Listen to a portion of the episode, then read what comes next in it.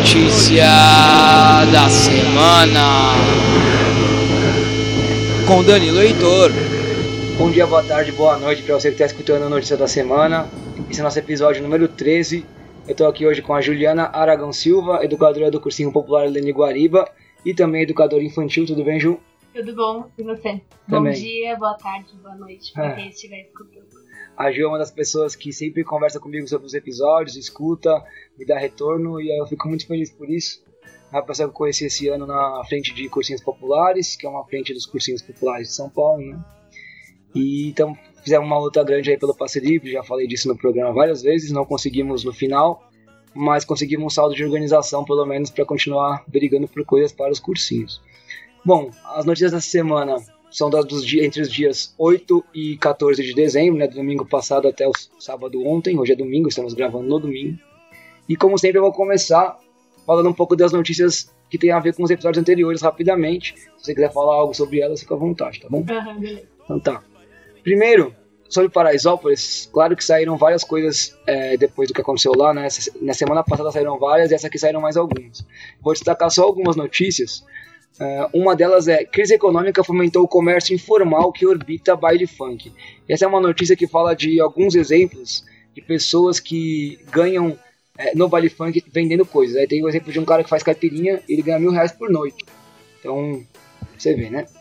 Uma segunda notícia que tem a ver com Paraisópolis, um, na verdade é uma coluna do Nabil Bonduque, que é um arquiteto, né, urbanista, que ele fala assim, desigualdade socio-territorial na política cultural. E aí ele trabalha um pouco sobre como os diferentes lugares da cidade têm diferentes acessos e equipamentos públicos ou, ou, é, ofertas de cultura, de eventos culturais, como a desigualdade socio-territorial está implícita na política cultural, né? então na política de cultura que se tem em São Paulo. Ainda sobre Paraisópolis, tem mais duas notícias, mais duas não, tem mais várias, né? Vamos passar mais rápido aqui. Um que é, baile de favela não é a última opção, jovens atravessam São Paulo por preferência. Então, você ouviu muito que ah, a galera vai pra lá porque não tem nada no seu próprio bairro. Não é isso, não é só isso. É porque o baile, o baile da 17 é muito famoso, todo mundo conhece, né? O pessoal lá de onde eu dou aula, no Jaraguá, que é o extremo norte da cidade, conhece é, o baile da 17 e tem um moleque que vai. Tanto que um dos que faleceu, infelizmente, era do Jaraguá, né? Então não é só uma questão de não ter cultura no próprio bairro deles, é uma questão deles quererem ir no baile que interessa a eles, como todas as pessoas do mundo, né? Se você tiver show no seu bairro de um artista que você não gosta, mas tiver show no outro lado do mundo do artista que você gosta, você vai lá onde você gosta. Eu acho que quando eu ouço esse tipo de coisa, é, que eu ouvi muito que eu parei pra refletir bastante sobre isso também, é, eu sinto essa, tipo, essa cultura sendo meio que subjulgada, assim, sabe? A cultura da- desse tipo de música. Porque é isso, assim, as pessoas falarem que pode ser também por isso, porque ah, não é oferecido outros tipos lá dentro do bairro, mas não é só por causa disso. É, acho que você tá subjugando e tá falando que essa galera não é capaz de conhecer outras coisas, não é capaz de Fazer escolhas. fazer escolhas, é isso? E eu acho que eles são totalmente capazes. E inclusive é, a escolha é estar lá. E de muita gente que também não é de lá provavelmente escolheu estar lá. Então eu acho que é uma, uma linha de pensamento aí meio X. É, eu também não gosto dessa linha de pensamento, não. Todo problema social é complexo, né? Quando as pessoas querem achar uma resposta simples, né? Uhum. É, quase sempre tá errado. É. né? Agora sobre a parte de Paraisópolis, que pior parte, né? É uma notícia da, da Folha que diz- saiu essa semana que é assim: a ação da PM com nove mortos em Paraisópolis não teve oficial no comando. Então, foi uma ação que os policiais que, que executaram essa ação não tinham um, um comandante pra, dizendo o que era para fazer. Uhum. E eles claramente descumpriram todas as regras da própria, do próprio livro de regras da polícia de como atuar numa para dispersar uma multidão, por exemplo. né? Coisa que a gente já sabe que a polícia faz sempre na quebrada, que não é porque é, quase nunca as operações na quebrada tem comandante, o comandante da polícia tá dormindo essa hora da noite, provavelmente, né? Não tá lá pra coibir baile funk, ele manda quem tá, quem tá na rua é que tem que se virar e se virar com o ódio que foi treinado pra ter, né? Uhum. do, do pobre, enfim. E ainda tem mais uma que depois do que aconteceu, que é moradores de Paraisópolis querem baile funk com regras.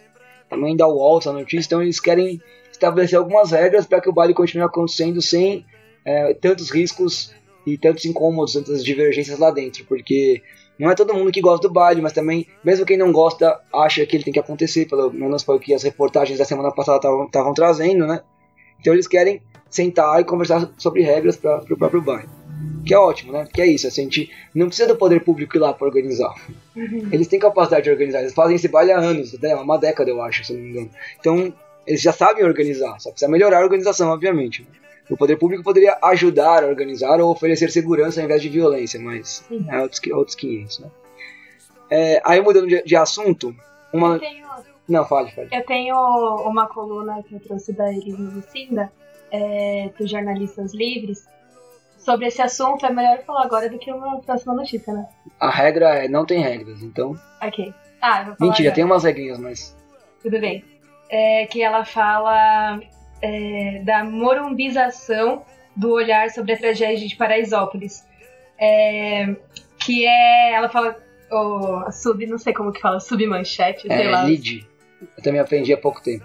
O é, Colada Paraisópolis, o Morumbi rico reflete a ignorância que a Casa Grande sempre teve do povo brasileiro e expõe o jogo sujo da desigualdade. E aí nessa coluna dela ela fala sobre aquelas frases clássicas, né?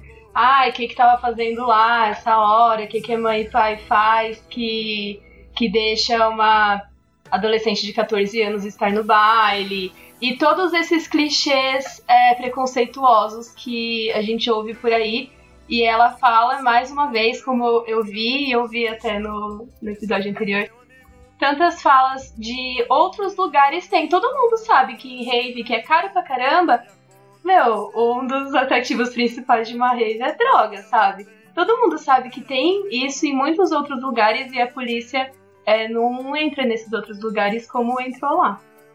É. Fala sobre isso e sobre esse jeito, assim, ela comenta sobre é, uma, uma mulher que tava. Esqueci exatamente os detalhes, mas que vê isso de uma forma assim. Parece que tem, tipo, uma lente, assim, de morumbização é, para esse tipo de coisa e de falar de subir no morro e, e limpar. Ela tá falando no Rio de Janeiro que ela fala sobre uma pessoa falando que tinha que, tipo, ah, como, quando será que a polícia vai vir aqui limpar esse, essas pessoas desse lugar pra gente viver em paz? Como se não tivesse o mínimo de, tipo, nem é empatia, porque eu acho que empatia tá em outro lugar, tá num nível muito acima, assim mas no mínimo de um olhar é, sobre essa realidade, assim, parece que essas pessoas têm uma lente muito X. Eu lembro que alguns anos atrás eu trabalhava numa numa empresa que tinha que estava construindo um data center lá no Rio de Janeiro e e aí eles fizeram toda a construção e se depararam com um problema que a, a construção era do lado é, de uma de uma das favelas de lá. E aí fazendo vários cálculos de qual era o tamanho do muro que tinha que colar, que, que tinha que colocar lá para separar essa favela da empresa, porque a empresa era dos Estados Unidos, enfim, e como que podia, a que altura e qual era o design desse muro para os gringos irem lá na empresa e não perceberem que tinha isso lá, assim, sabe? É uma. É, muito, é muita foto que você colocou lá no outro. No outro episódio lá também. Do Morumbi, do, lado. Morumbi é, enquanto você falava, me lembrou também num, num vídeo, no comentário que rolou muito semana passada. Não sei se eu citei isso no outro episódio, um documentário que mostra moradores do Morumbi falando sobre Paraisópolis numa reunião com a polícia, com o comando da polícia do Morumbi, uhum.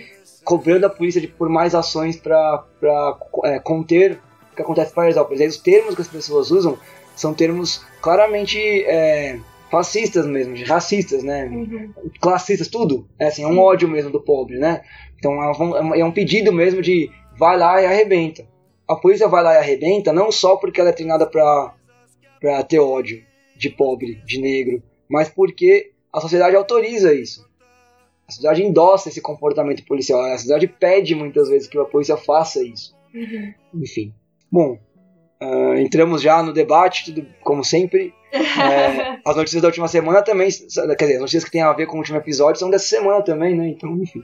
É. Mas mudando um pouquinho de assunto, assim, não é tanto assim porque é difícil, mas uma notícia que saiu que tem a ver com um tema que rolou, rolou no passado, no retrasado, agora acho que foi no retrasado com, com, a, com a Lê, que era sobre o cara que foi nomeado para a Fundação Palmares, né, o Sérgio de Camargo. Sim. E saiu mais uma, uma, uma pérola que ele disse que foi nomeado para a Fundação Palmares, diz que órgão não deve dar suporte ao Dia da Consciência Negra. E tá defendendo que o Dia da Consciência Negra não tem que existir, né? Bom, sei lá qual que era esse cara, já. Não sei nem. Talvez já nem devesse ter trazido isso pra cá, porque fica dando ibope pra ele, mas. É, é bem bizarro, né? O que a gente tá vivendo hoje no Brasil. Aí eu tenho uma outra notícia que tem a ver com desigualdade, que também foi um tema recorrente aqui de social e de renda. Saiu uma pesquisa nova que tem novos dados sobre essa desigualdade, que sai que uma das manchetes que em cima da pesquisa que foi feita é do G1. Brasil tem segunda maior concentração de renda do mundo, diz o relatório da ONU. Se eu não me engano, até a última pesquisa era, era, era a quinta maior concentração de renda. Agora é a segunda já. Nossa, é muita coisa, né? Se A segunda. comparar com, com a imagem que a gente tem do Brasil e comparar com a imagem que a gente tem de outros países é, periféricos e tal, não sei o termo exato também, mas é, tipo, eu não acharia isso. Mesmo tendo o conhecimento, assim, né, das relações internacionais, que faz tempo, enfim, mas segundo lugar é muita coisa. E aí, pelo que, pelo que é mostrado, acho que nas mídias, assim, isso não, não é levado em consideração, né? Parece que tá tudo bem. Parece que tá sempre tudo bem. Para ter dados, nú- números mais concretos, ó, ah, o 1% mais rico do Brasil, ele é 1% de pessoas mais ricas do Brasil, detém 28,3% da renda do país inteiro. Então 1% da população tem quase um terço, um pouquinho mais de um quarto de toda a renda que o Brasil produz eh, num ano. O único país que tem mais do que isso é o Catar, que a gente vê pouco, mas que vai estar cada vez mais na mídia porque é a sede da próxima Copa do Mundo. O Mundial de Clubes esse ano é lá já, o Flamengo vai jogar lá.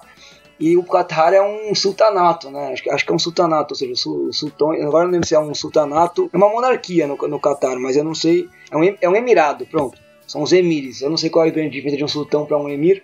Mas enfim, é um país ainda com uma estrutura social monarquista baseada na, na, na elite te- detendo todo o poder mesmo, né? Então, e lá, um, 1% de lá concentra 29% da renda. né? É quase igual ao Brasil. A gente é segundo lugar por muito pouco. Se pá, na próxima a gente já ganha o primeiro. Já. E aí acho que, acho que a desigualdade de renda explica muitos dos nossos problemas, né? Sim. Aí eu tenho ainda para terminar, não, ainda não terminando, mas quase. É, no último episódio eu falei de uma, uma, uma juíza que deu ganho de causa dos trabalhadores numa ação contra uma empresa de entrega de, por aplicativo, né? Uhum. E aí saiu no blog do Leonardo Sakamoto uma coluna assim: livres ou vigiados? Veja 11 medidas de apps para controlar entregadores. Ele está discutindo isso, né? Quanto que os apps têm algoritmos que forçam os entregadores a fazer o que ele, o app quer, né? Então, ah, ele é livre para escolher se ele quer entregar ou não quer. Não é bem assim, não é bem verdade. Essa liberdade não é real, né? Uhum. E aí, agora sim, para terminar, o último tema que eu separei para ver com os episódios passados é tecnologia. Saíram duas coisas interessantes. Uma naquela seção Tab do UOL, que é uma seção meio de. tem a ver com um pouco de tecnologia, comportamento. Saiu uma, uma, um- uma matéria que chama assim: O Futuro que Não Chega.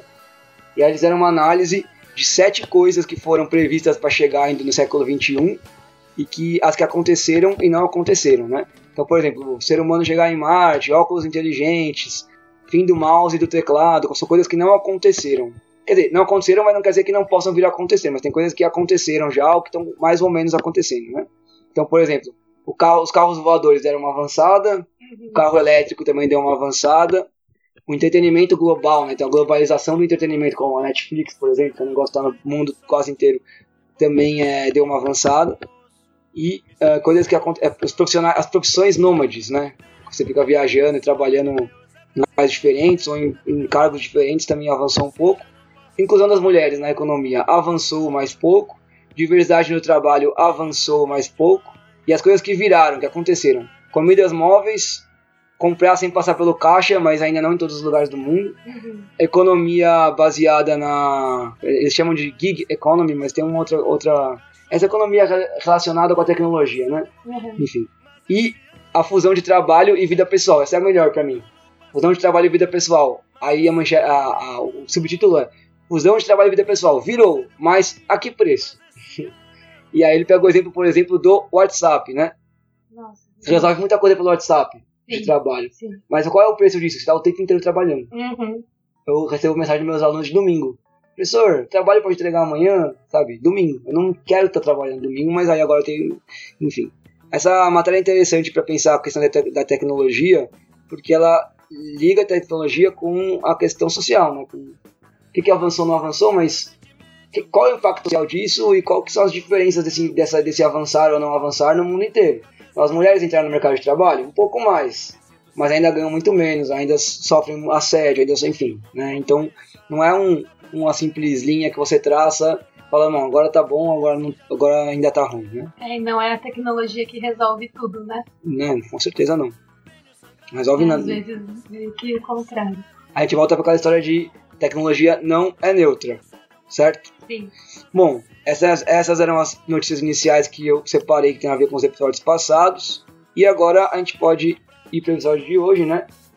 Então, logo depois da vinheta, a gente começa a falar das, das notícias desta semana.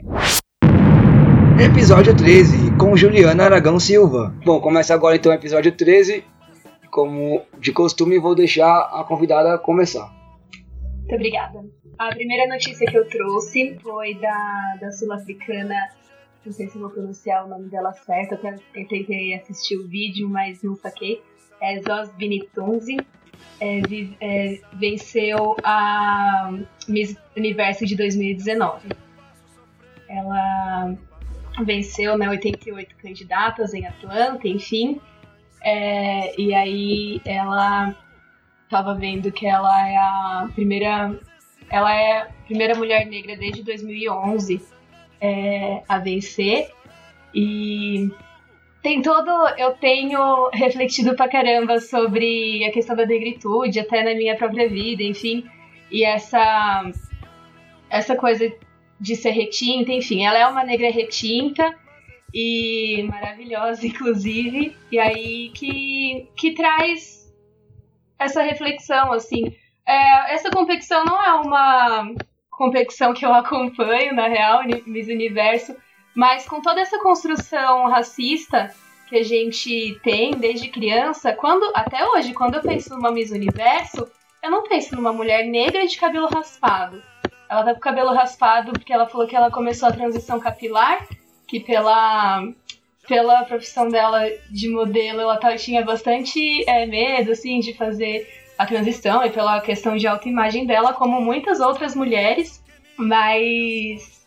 E aí, quando eu vi a foto dela, assim, eu, eu fiquei bastante feliz por um lado, é, por outro, eu fico triste disso ser notícia. Tipo, podia colocar só que ela é uma mulher sul-africana, enfim, porque ela é uma mulher comum sul-africana, a questão dela é, ser negra não deveria ser tão notícia assim, sabe?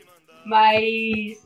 E aí, outra coisa que eu fico refletindo também é a questão da.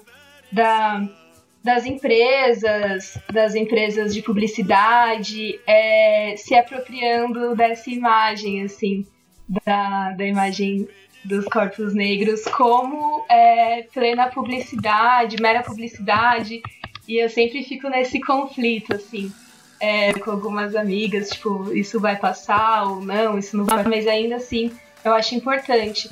E aí ela comentou, vou ler também, é, a sociedade foi programada durante muito tempo para não ver a beleza de maneira negra.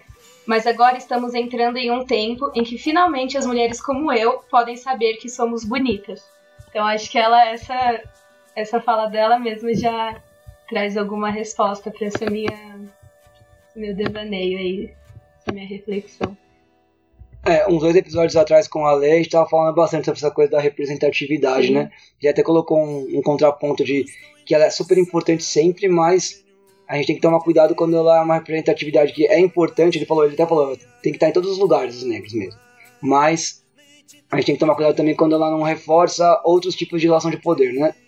E uma coisa que eu li muito esses dias aí no, no Twitter, que é a minha única rede social no momento, foram mulheres principalmente falando, tá, legal que ela ganhou, muito importante uma mulher negra, tudo que você acabou de trazer, uhum. mas ainda assim é uma competição de corpos de mulheres dentro de um padrão que está imposto, blá blá blá blá, blá né? É. Não, eu acho que isso não apaga nem um pouco a importância da, da, dela ter vencido. Principalmente porque eu acho que ela vence fazendo um discurso. Porque na verdade o corpo da mulher negra é, vencer esse, um, um, concurso que foi tradicionalmente criado para e por mulheres brancas, né? Uhum. É, é uma quebra também. Mas acho que vale a pena, inclusive, trazer esse, essa, essa, reflexão, né? Tá, quando que vai ganhar uma mulher gorda? Quando que não vai importar se tudo isso, né? Enfim. Faz total sentido. E aí, mas essa, eu tinha separado essa notícia também, e tem outras duas que tem a ver com ela que eu achei, que também tem a ver, uma com representatividade, as outras tem a ver com representatividade, né? Uma é uma notícia de uma, é parecida com uma que eu trouxe na semana passada, da, da, da viraliza.blogosfera.com Felicidade de menina comprando boneca como Miss Universo viraliza na web. É uma notícia de uma menina que vai comprar uma boneca, uma, uma, agora as Barbies também tem versões negras, e a Barbie negra tinha o cabelo parecido com a da Miss Universo. E a menina tava muito feliz, falou, nossa, é muito legal. É, tipo, pra ela, ela tava comprando a boneca da Miss Universo. Uhum. Era uma menina negra comprando uma boneca negra. E é muito louco que a gente só consiga ver isso acontecer, ou que isso vire notícia em 2019, né? Quanto mais, quantos séculos a gente precisa mais para ela não ter mais que ser notícia, né? Relembra também episódios anteriores quando a gente falou do Roger, o técnico do Grêmio, que é negro, do Grêmio não, técnico do Bahia, que é negro, e falou que e foi pro jogo com uma camisa sobre racismo, depois ele deu aquela entrevista histórica falando existe racismo porque eu tô aqui. Se eu não tivesse, se eu estar aqui não fosse um fato, a gente poderia dizer que não tem racismo. Então, uhum. Então, a prova de que o racismo existe é o fato de que eu estar aqui é uma notícia. Né? Então, nesse mesmo lugar. E a outra a UOL tem uma parceria com o Facebook Watch, né, maravilhosa empresa aí, que é uma parte de vídeos do Facebook, né? Uhum. E eles estão uh, fazendo uma série de reportagens, algumas diferentes. Uma delas chama Donas do Baile. São só mulheres que vão entrevistar e fazer um vídeo, uma pesquisa sobre, sobre ritmos, né? Então o episódio 7 que saiu agora é um com a Negra ali e ela vai é, para a comunidade do Salgueiro, no Rio de Janeiro, fazer uma entrevista e conversar sobre o samba, né? E a manchete é: Donas do Baile, 7 com o Negrali. Samba legitima a negritude, diz passista. E ela fala um pouco sobre isso, sobre como uh, no samba uh, o passista domina, o passista de samba ele domina, tem o domínio do samba. Como ela é uma dança e uma música tradicionalmente negras, quem tem esse domínio é a população negra. Então, e ela coloca assim: a, além do que, a representatividade da beleza negra é reconhecida e legitimada. E aí eu acho interessante de pensar, eu trouxe mesmo essa, pensei nessa notícia mesmo em relação com a da, da Miss Universo, porque a grande diferença que eu vejo é que aqui eu tenho uma beleza reconhecida que foi criada e construída pela própria cultura negra. Então não, é um pouco diferente de uma mulher negra vencer um concurso de beleza criado pela, pelos, pelos padrões de beleza brancos, né? Uhum. Que também é, é muito bom porque está mostrando, está quebrando, forçando o padrão branco a ser quebrado, que é o padrão hegemônico, o padrão que mais aparece. Mas acho até não quero colocar hierarquia, mas acho tão importante quanto em um outro lugar de importância, talvez, essa coisa da beleza reconhecida no samba, não só no samba, né, em outras músicas que têm origens é, negras no Brasil, porque são belezas que são reconhecidas a partir da própria cultura negra, né? Então não é que a cultura negra está ocupando um lugar, não é um negro fazendo música clássica, é negros fazendo músicas criadas por, pelos próprios negros e sendo reconhecidas como be músicas belas e, e, danças belas e corpos e ritmos e expressões artísticas bonitas a partir da cultura negra. Uhum. Mesmo que cada bastante apropriada hoje em dia, né, com a coisa da produção cultural, mas ainda assim. Então, eu achei bem legal esse vídeo, esse Donas do Baile com, com a Negra ali falando de samba. Não é muito grande não, cara, são episódios de, acho que são 10, 15 minutinhos. É, eu não lembro mais agora quanto é, mas vale a pena dar uma olhada. Tem outros, tem com outras mulheres falando sobre trap, rap, funk, charme, vários tipos de música e sempre são sempre mulheres apresentando. Né? Uhum. Vou dar uma olhada, é, só me incomoda um pouco assim esse lugar de no samba a mulher negra é sempre bonita, assim, sabe? É, provavelmente não é desse, não é isso que ela tá falando, né? É, mas é isso, assim, claro, é, concordo com o que você falou. Mas é tipo, entra num lugar que só no carnaval, por exemplo, a mulher negra, o corpo da mulher negra é reconhecido, assim, sabe? Só no samba, né? Só no samba. E aí, é, por que que tipo, de novo, é uma coisa que vem, é cultural e que bom que resiste, né? Porque isso é uma forma de resistência também. Mas por que que não pode não pode ser comum em outros espaços, né? É. Não, eu, eu acho que as notícias são até complementares, porque aí é isso, é, é, tem dois lugares, né?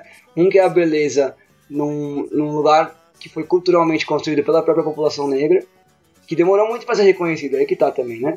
O corpo da mulher negra é bonito no carnaval hoje. Sim. Quando o samba surgiu lá, era criminalizado, igual hoje é o funk, né? É. Então também é uma conquista. E a outra notícia traz a questão do, do corpo da mulher negra sendo reconhecido como bonito em outro lugar de fora, né? Então, um lugar que não é não é tradicionalmente dela, que é o concurso de Miss Universo. Uhum. Não sabia nem que existia Miss Universo ainda, sabia? Eu fui descobrir por causa né? dessa notícia. E como ela, a que ganhou foi sul-africana, uma outra notícia que eu achei também que tem a ver com isso, e é para um lado bem mais negativo agora, é uma notícia de uma mulher sul-africana chamada Sarah Jane, ah, que ela foi, bom, na África do Sul, durante o Apartheid, era proibido o relacionamento interracial, né? Então, se você tivesse um relacionamento com a pessoa negra e tivesse um filho, isso era um crime, você podia ser preso e a criança também, porque isso é profanar. Uma mulher branca, uma médica britânica branca, teve um caso extraconjugal com uma, eh, no, casamento dela com um homem negro, engravidou. E ela não sabia se o filho era do marido ou do caso. E quando a menina nasceu, ela parecia ser branca. As feições pareciam ser brancas. Mas logo depois de pouco tempo de nascida, ela começou a perceber que a menina não era branca. E aí o que ela fez? Ela inventou que, que ela estava doente e que ela precisava voltar para Inglaterra para cuidar dela, ela tinha uma doença rara no fígado, sei lá. E aí ficou dois meses na Inglaterra e voltou. E quando ela voltou para África do Sul, ela disse que a menina tinha morrido. Na verdade, ela não morreu, ela doou a menina para adoção no, no Reino Unido. Uma família branca adotou essa menina de um lugar completamente branco, ela era a única menina negra na escola, sofria vários problemas, várias, várias formas de discriminação, tentou se matar com 13 anos, enfim, uma, um- toda uma, uma infância é, bem, muito difícil, infância e adolescência. E depois de, de velha, ela- que ela sabia que ela era adotada, tentou contato com a mãe biológica, a mãe biológica falou que responderia perguntas, mas não tinha nenhum, nenhuma vontade de encontrar com ela. E é toda uma história dessa menina falando, dessa mulher agora, né? Que hoje ela vive na África do Sul. Ela falou: eu tive que voltar para a África do Sul como forma de buscar quem eu sou no mundo. E ela conseguiu encontrar o pai. E aí tem contato agora com o pai. Agora ela vive na África do Sul, né? E ela foi pra. Por que que ela foi pra África do Sul? Ela foi pra, foi pra África do Sul, ela, tava, ela tinha se tornado alcoólatra e precisava de uma clínica de reabilitação. Só que na, no Reino Unido era muito caro, na África do Sul era mais barato. Então ele foi pra lá, ela foi pra lá pra eh, se, se internar numa clínica. E aí foi descobrindo das coisas e acabou resolvendo, entendendo que na verdade eu sou sul-africana, eu nunca fui britânica, eu sempre fui sul-africana. Aqui é meu lugar. E ela foi morar na África do Sul. É, o final da história é, é potente, né? Porque ela encontra o lugar dela, entre aspas, né? Como se tivesse um lugar certo para cada um. E, mas ela encontra, ela se encontra e vai viver na África e tá tranquila, tá contente com o lugar dela. Tem uma foto bem bonita dela com o pai é, na África do Sul. Hoje o apartheid não existe mais, né? Não que o racismo tenha acabado na África do Sul, mas o apartheid não existe mais. Mas eu achei essa notícia legal.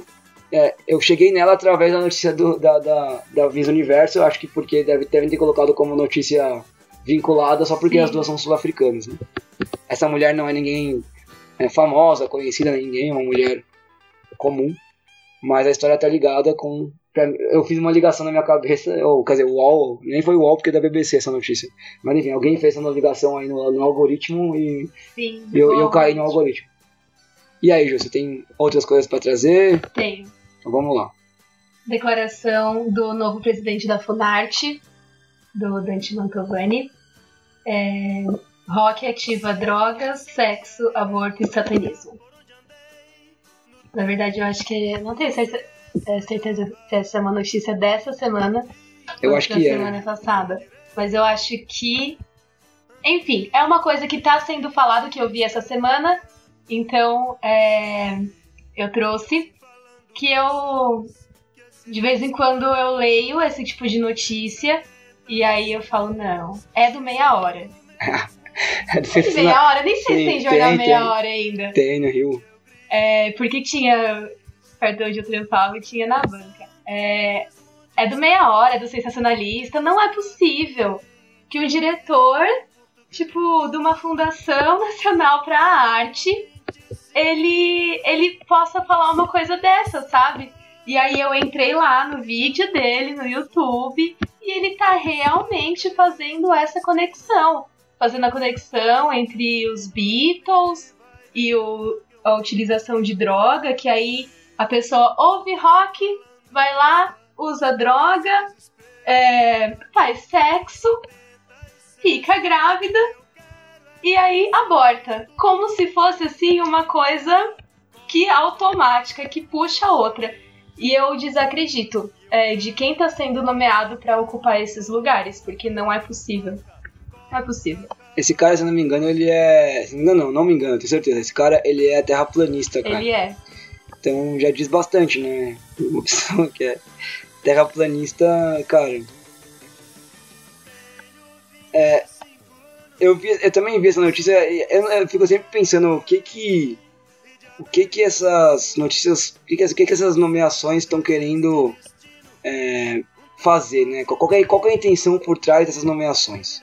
É, será que é chamado. É, jogar luz numa, numa, numa imbecilidade para poder enquanto isso serão aprovadas coisas importantes, né? Coisas que mudam de fato a nossa vida. Porque isso aí, mano, o cara vai falar essa, vai falar outra, depois outra, e as pessoas vão dar risada. É uma crítica que o cara parou nos anos 80, porque nem é mais o rock hoje que é pra ser criminalizado, é o funk, né? Enfim, o cara tá atrasado na brincadeira aí. E é uma, é uma fala, é uma, são falas claramente direcionadas para um público, que é o público religioso conservador que tem medo dessas das coisas que não conhece, né? Muitas vezes. É, e aí, eu acho que essa, essa, como é que é, como chama isso? É, não é consequencialismo, quando é essa coisa de uma coisa que leva a outra, né? Uma coisa é a causa, tipo assim, você ouve rock, consequentemente Sim. você usa drogas, consequentemente você faz sexo, consequentemente você aborta. Né? Como se uma coisa fosse diretamente relacionada à outra, independente, é consequência da outra. Uhum. Fazendo um contraponto, talvez, ao mesmo tempo que a gente vê isso acontecendo no Brasil, a Argentina ganhou um, um, um, candidato menos zoado, né? Um candidato mais à esquerda, vamos Sim. dizer assim. Sei lá se dá para chamar de esquerda, né? Mas que não é dessa linha radical, extrema, faz, faz um monte de groselha diariamente aqui no Brasil ou em outros países do mundo aí. E aí umas coisas que eles acabou, o, cara, o governo acabou de, de passar lá, nem, ele nem assumiu ainda, mas o governo argentino acabou de aprovar uma coisa que. Dizer, não sei se ele não assumiu, se ele já assumiu. Não sei como é que funciona lá, se assume próximo ou depois, porque aqui você vota em outubro e só assume em janeiro, né? Eu não sei como é que funciona lá. Mas. Sei que teve a, cerimônia de posse. Ah, então ele assumiu já. Ah, não, é verdade, que até o Bolsonaro não queria mandar, isso. depois. Não, é verdade, desculpa. Então ele já assumiu. Me corrigindo aqui, ele já assumiu. E uma das primeiras coisas que ele fez foi lançar medidas para garantir o, que o aborto não seja punido na Argentina. Então ele não está legalizando o aborto, mas ele está uh, garantindo que ele não vai ser punido. Uhum. Né? Então, de uma certa maneira, é um começo, um primeiro passo para a descriminalização do aborto. E eu acho que isso está sempre muito ligado com o movimento, obviamente, das mulheres lá, né? Que ficou bem, foi bem visível nos anos, nesses alguns anos que passaram, que elas inclusive fizeram aquelas marchas com lenços verdes, né? Lembro até de uma matéria muito tempo atrás que eu li, falando por que é verde, né? Porque normalmente o feminismo é roxo, Uhum. Ela falou porque a gente queria escolher uma cor que ninguém usa para ficar bem claro que isso aqui é uma luta das mulheres, não é de nenhum partido, não é de nenhum grupo específico, é das mulheres. E aí usou o verde. Né? Não sei se você gosta de verde, eu não gosto muito. Eu não gosto muito também.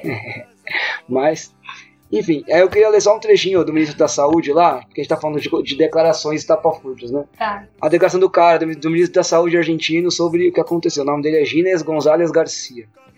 Os antidireitos sempre usam qualquer tipo de argumento e até a justiça para que a lei não seja cumprida.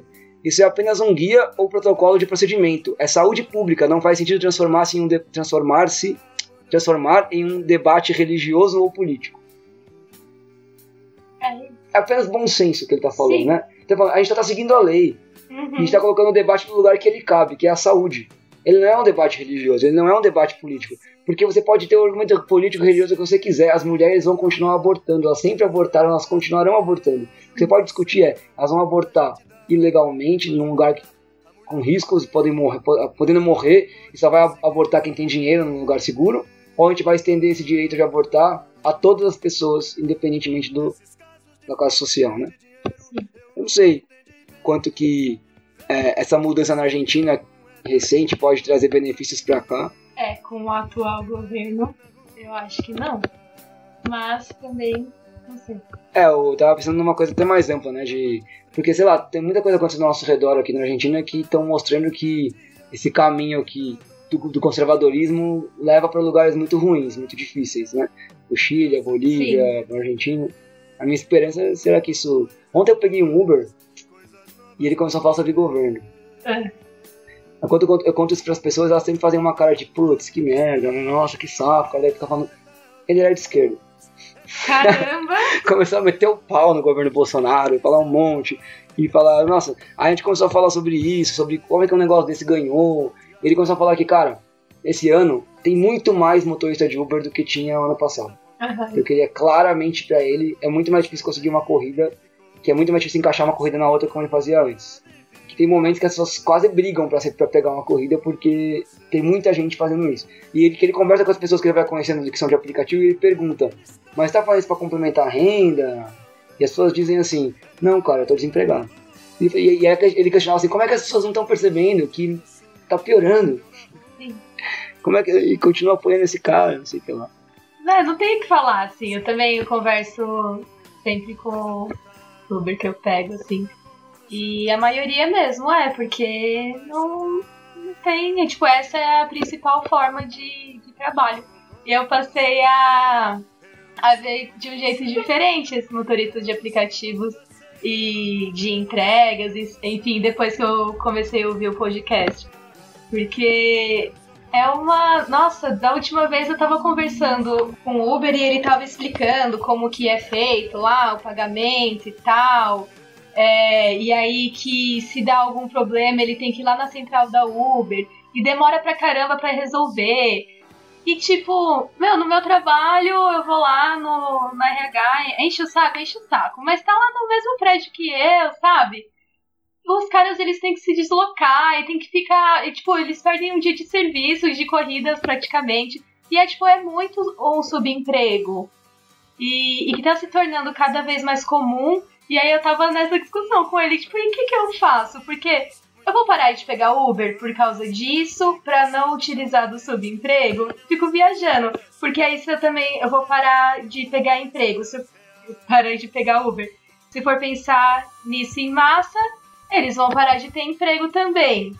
Essa, esse pensamento, essa linha, ela é muito mais ampla, né? Essa questão do desemprego, ela é muito mais ampla do que isso e tá gerando muito subemprego. Eu acho inacreditável isso, essa lógica como sendo uma coisa comum. Hoje em dia a gente já nem fala mais em terceirização. Eu lembro da PEC da terceirização, uns anos atrás, que era, nossa, que tava tendo muito movimento contra e tal. Hoje em dia tá quase boa, assim, porque se for comparar. acho que a, situação, a situação vai piorando e o que já era um absurdo passa a ser a regra e a gente começa a, a gente começa a discutir um novo absurdo, né? Um absurdo mais absurdo ainda. E aí dentro disso, é, eu também tenho, sempre tenho esses dramas com, com o aplicativo, né? Eu falo, pô, mano, eu vou usar isso, então sempre que dá pra evitar, eu evito. E aí eu, medidas paliativas, é óbvio, né? Porque também tem uma questão que assim, é um jogo muito perigoso quando a gente coloca a culpa na gente mesmo pelas desigualdades do mundo. Qual que seria a outra alternativa quando eu preciso muito pegar- chegar num lugar rápido, pegar um táxi? Eu vou pagar o dobro do preço porque o taxista tem que pagar um monte de imposto e é é tabelado pelo governo os valores que ele pode cobrar, o valor é o taxímetro, depende do trânsito, o trânsito é um caos, o trânsito fica parado, e aí fica rodando o taxímetro. Aí eu vou pagar 4, 5 vezes mais e não é nem pra ele, essa é a grande questão. Se eu pagasse 5 vezes mais para o motorista, e o dinheiro ficasse para o motorista, até teria uma tranquilidade maior. Não, eu tô pagando mais, mas porque eu tô pagando para um trabalhador. O problema é que eu tô pagando mais para um dinheiro que não vai ficar com ele. Ah, mas esses impostos o Estado vai investir, é, são, são recolhidos para investir em educação e sei lá o que. Bom, a gente entra em outros 500, de- outro lugar de discussão, né, de quanto a gente confia no Estado realmente em aplicar impostos para melhorias urbanas, que a gente, bom, corrupção é o menor dos, dos- das discussões, eu acho, tem outras maiores do que essa da, da- da- ideia do Estado, mas, enfim. A questão é que o cara não vai estar com o dinheiro no bolso dele. Ponto é esse. Tô pa- Eu tô, eu, tô, eu tô ficando sem dinheiro, o cara não tá ficando com mais dinheiro. Eu vou pagar para o Estado para aliviar a minha culpa de que tô pagando pouco para o motorista. Então, costumo fazer o seguinte: tem vários apps. O 99 Táxi, por exemplo, é um pouco mais justo do que o Uber. Ainda é subemprego, ainda não reconhece vínculo empregatício, ainda tudo isso, mas pelo menos o preço que o motorista ganha é um pouco maior. Pra gente quase não faz diferença e pra eles é um pouco melhor a, a tarifa. Além disso, agora tem aquelas opções de dar um ou dois reais a mais pro motorista, né? Então, quando eu posso, eu faço isso também. não por uma questão que ah, quando o cara é legal, eu dou dois reais a mais. Não, não é uma questão de ser legal, ele tá trabalhando. Eu não tô contratando um cara pra ser legal, é só pra ele me levar onde eu tô precisando. As pessoas. É muito bizarro esse, essa relação de consumidor que a gente tem no Brasil.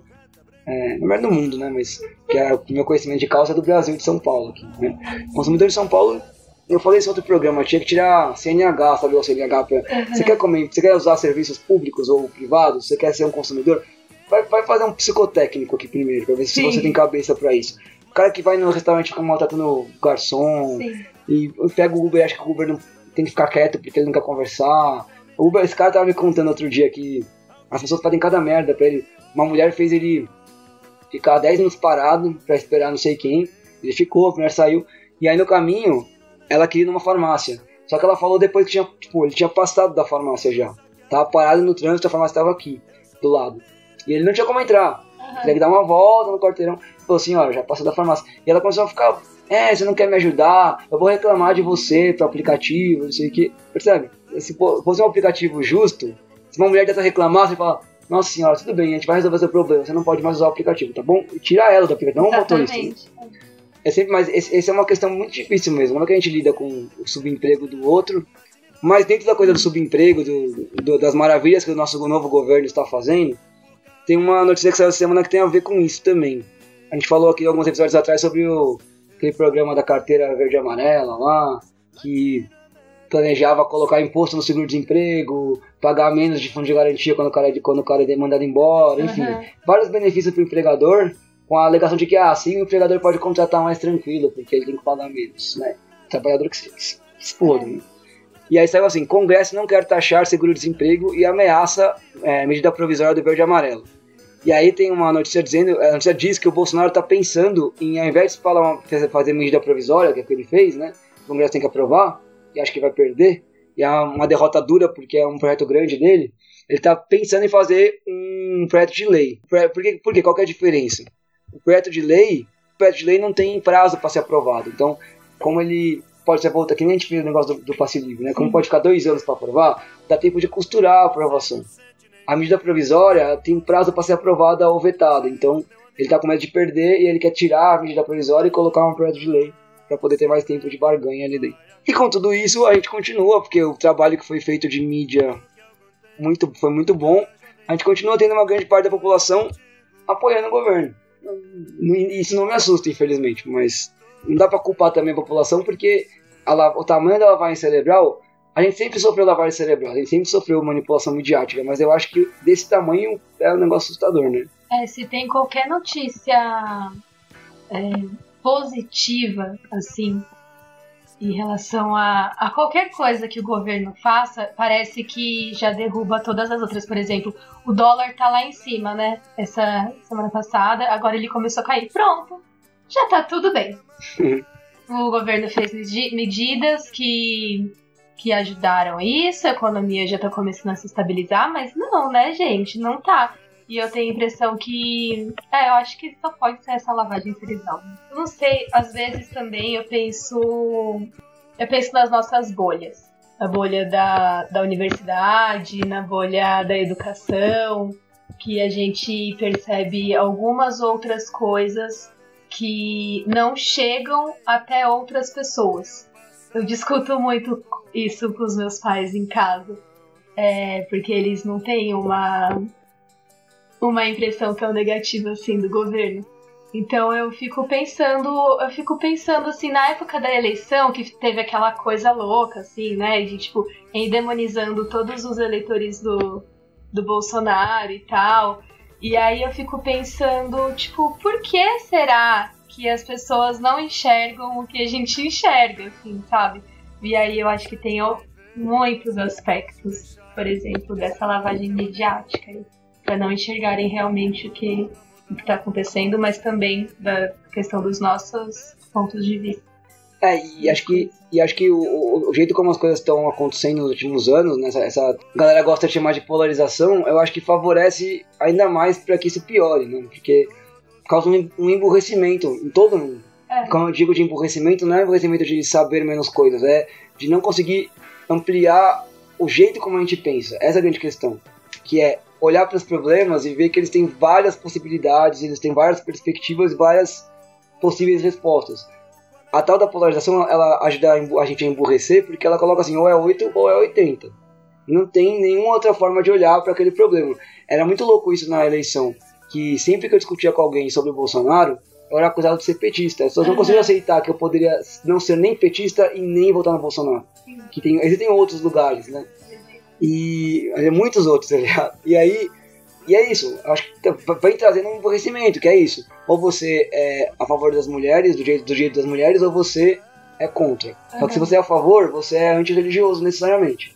Se você for religioso, você é necessariamente anti-direito das mulheres. Como se não tivesse uma luta dentro da própria Igreja Católica, por exemplo, por mais direitos para as mulheres. Como se não uhum. tivesse correntes evangélicas que têm várias coisas interessantes sobre é, igualdade de gênero. E como se não tivesse gente que é feminista e religiosa. Então, e aí quando tem uma coisa dessa, as pessoas dão uma, uma bugadinha porque a gente está favorecendo um, uma forma de pensar, cada vez mais uma forma de pensar que é essa forma burra, né? De é 8 ou 80 e os problemas não andam. Eles não andam, porque é 8. E é como você falou: dólar, cai, dólar sobe, tá vendo? Bolsonaro lixo. Dólar desce, tá vendo? Bolsonaro Deus. E aí não tem uma análise maior, né? Tirando que, mano, dólar. O que, o dólar influencia direta? É óbvio que ele influencia diretamente na nossa vida, porque tudo é baseado, lastreado na porra. Não tudo, né? Mas quase no, no dólar. Uhum. Então, óbvio que o dólar subir vai encarecer um monte de coisa pra gente. Mas esse é, o, essa, esse é realmente o aspecto do governo que está mais diretamente ligado com o nosso cotidiano, com a nossa piora. Tem coisas muito piores acontecendo, né? Mas ainda nessa coisa da economia, já que você trouxe o assunto, tem uma notícia que eu achei, que eu achei, né? Parece que eu fiquei muito procurando. Uma notícia que apareceu aí, não, pior que não, do Estadão, que é assim, inflação de novembro, é, é uma manchete que eu chamo de manchetes óbvias. É. Né? Inflação de novembro foi maior para mais pobres do que para ricos, diz IPEA. Aí faz uma análise, só que é uma, uma pesquisa séria, né, sobre quanto foi a inflação para cada faixa de renda. E aí os mais pobres tiveram uma inflação em novembro de 0,54%, enquanto os mais ricos tiveram de 0,43%. Aí você adiciona o fato de que aumentar a inflação em 0,54% para quem já é pobre é um impacto muito maior do que aumentar 0,43% para quem já é rico. Com certeza. Para além de ser maior, ainda é mais impactante. Uhum. Né? A carne a 48 reais, ela quanto está essa, essa, essa jossa agora, 30 e poucos reais o filé de alcatra aí, é muito caro, mas, mano, pra quem ganha 10 mil reais por mês, ele vai continuar comprando. Vai ficar bravo, xingar alguém, provavelmente a Dilma, e, mas vai comprar. Sim. Já o cara que ganha um salário mínimo, não vai mais comprar carne. Uhum. Né? E aí é isso. Como é que eu analiso essa, essa informação, essas porcentagens, esse número abstrato, na vida real? Né? Tem que, você tem que fazer um cruzamento. O que é o impacto de inflação para o mais pobre e para o mais rico? Como que isso repercute, reverbera. E aí, eu sempre achei, talvez ingenuamente, quando as coisas começassem a ficar ainda piores, que é o que está acontecendo, a galera ia sentir na pele, sentir na carne, né? Já que a gente tem que fazer uma, uma metáfora com o tema. E aí talvez ao sentir na carne as posições fossem mudando um pouco. Mas eu perguntei para esse motorista de Uber ontem, né? Os caras que você conhece que votaram no Bolsonaro, eles estão arrependidos? Ele falou, não estão. Ele falou, pior que a maioria não está ainda. Ainda. Ele falou um ainda. Aí eu falei, eu até pensei, nossa, eu quero muito acreditar nesse ainda. A minha única coisa positiva da carne aumentar é que as pessoas reduzem o consumo de carne, já que defendo isso, enquanto eu vou lá que tô vegetariana. É, mas não era isso que eu ia falar, não. É, é essa coisa da pior, eu acho. Às vezes, é, eu também acho isso, né? Tipo, ah, as coisas vão começar a piorar e as pessoas vão abrir os olhos. Só que às vezes também as coisas estão piorando, piorando, piorando e as pessoas elas precisam continuar sobrevivendo. Só que elas já não têm mais energia para abrir os olhos e reagir, sabe? É tipo aquela aquela metáfora do sapo sendo é, cozido, sabe? Da tipo você coloca um sapo que horror é, numa numa panela de água e começa a esquentar.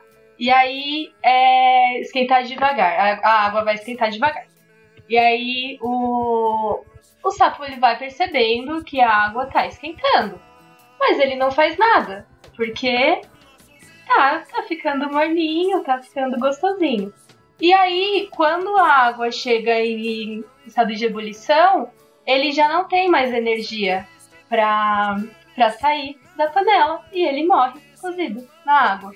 E às vezes eu acho que é meio isso, assim, sabe? É, meu, é avalanche atrás de avalanche e não sei se as pessoas, no final das contas, se todo mundo vai ter energia para isso ou não, ou se vai só é, colocar energia em sobreviver do jeito ruim que tiver, sabe?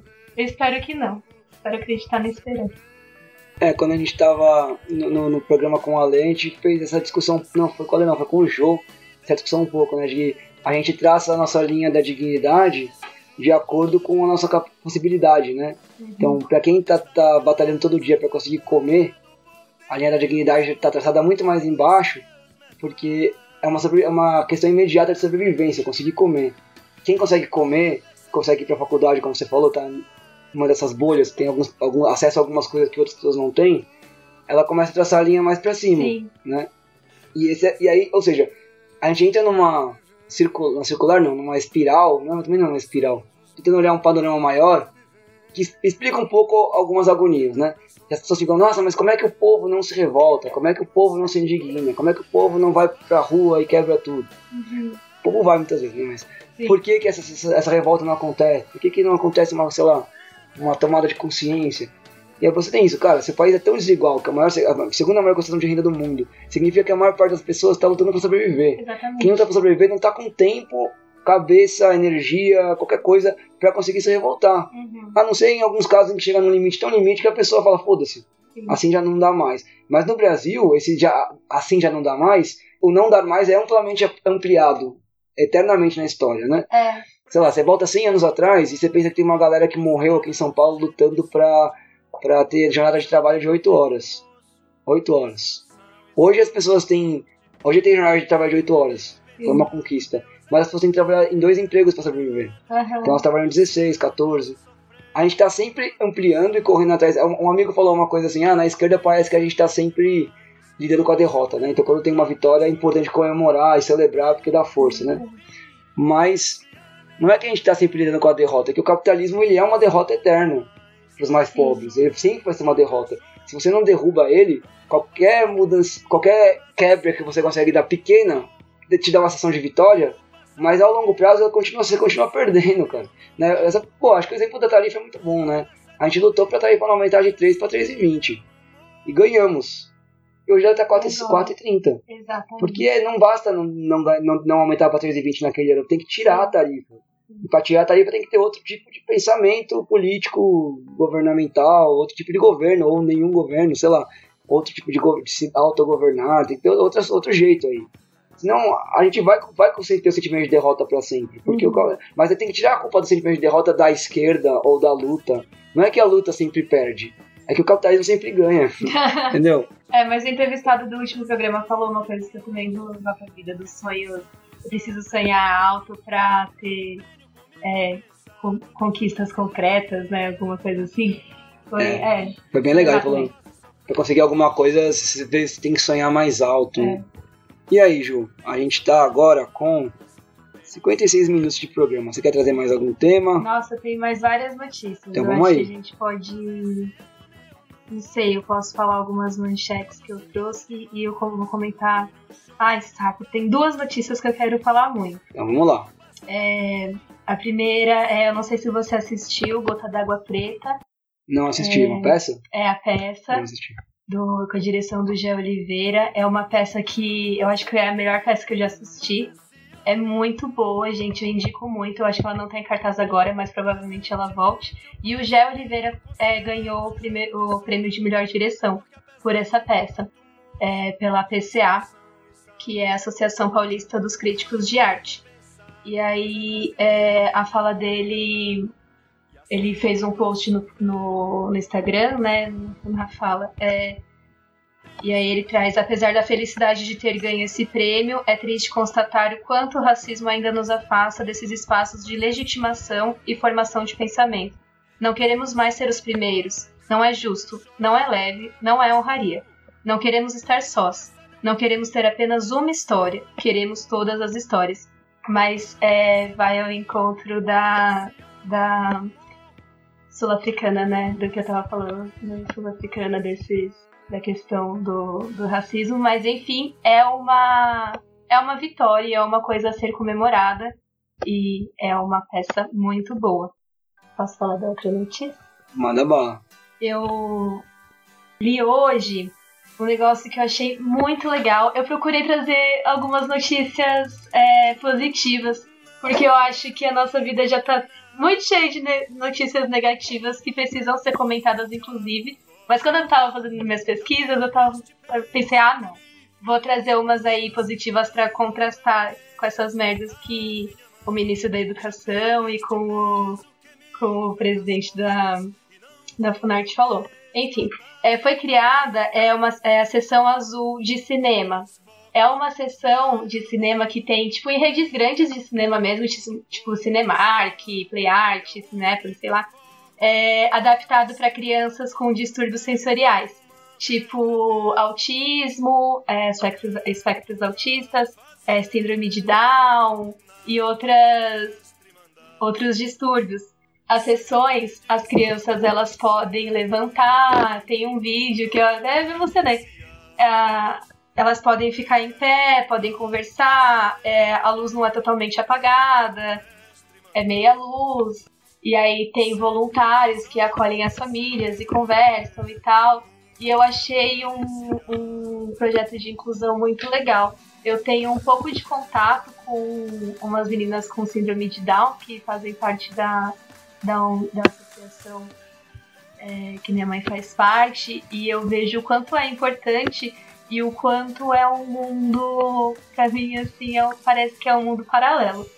Que a gente não tem. Quer dizer, a gente não, né? Eu, não sei você, mas eu não tinha noção do, das dificuldades e também das alegrias das pequenas conquistas dessas pessoas.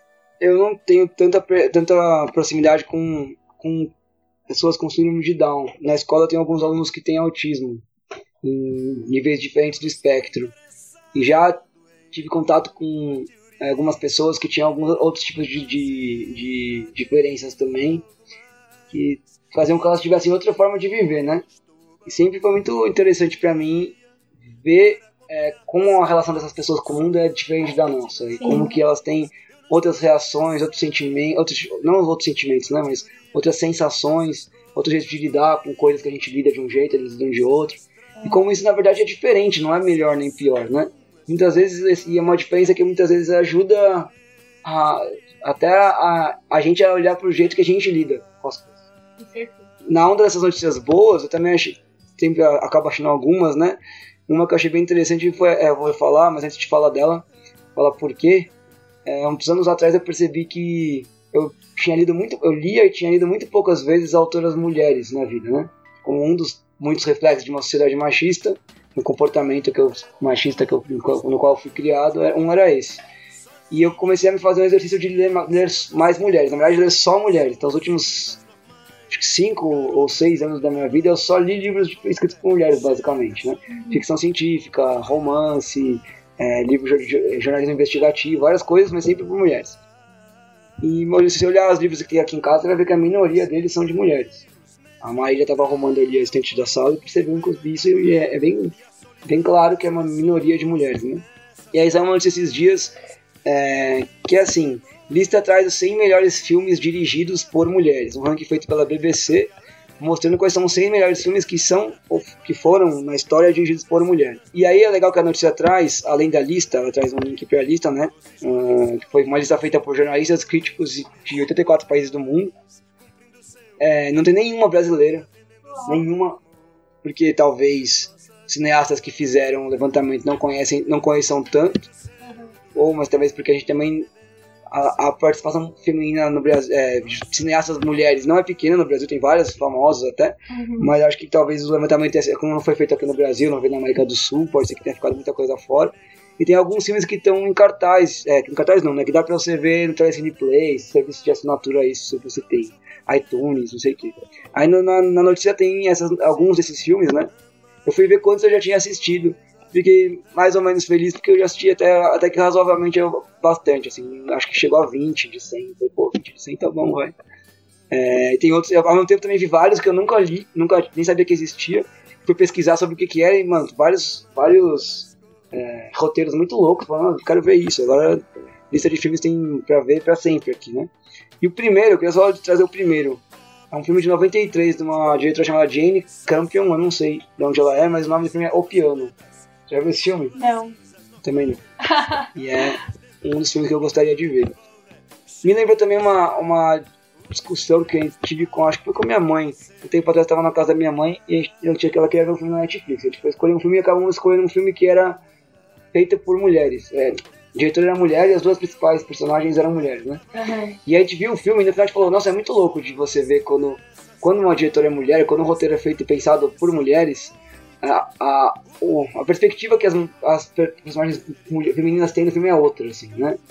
Os diálogos que elas têm são outros, a relevância que elas têm. Tem até uma lei, a galera criou uma lei, lei de. é o nome de uma pessoa. Uma- não é uma lei de verdade, né? Mas é uma lei que é assim, é, como é que você faz pra você ver se um filme é, não é machista? E aí, é, tipo, quantas mulheres tem, quantas vezes elas falam no filme, e se elas falam, quando elas falam é sobre alguma coisa que não seja o homem, né? Acho que eram essas três, três, três é, tinha, acho que tinha mais regras, mas enfim.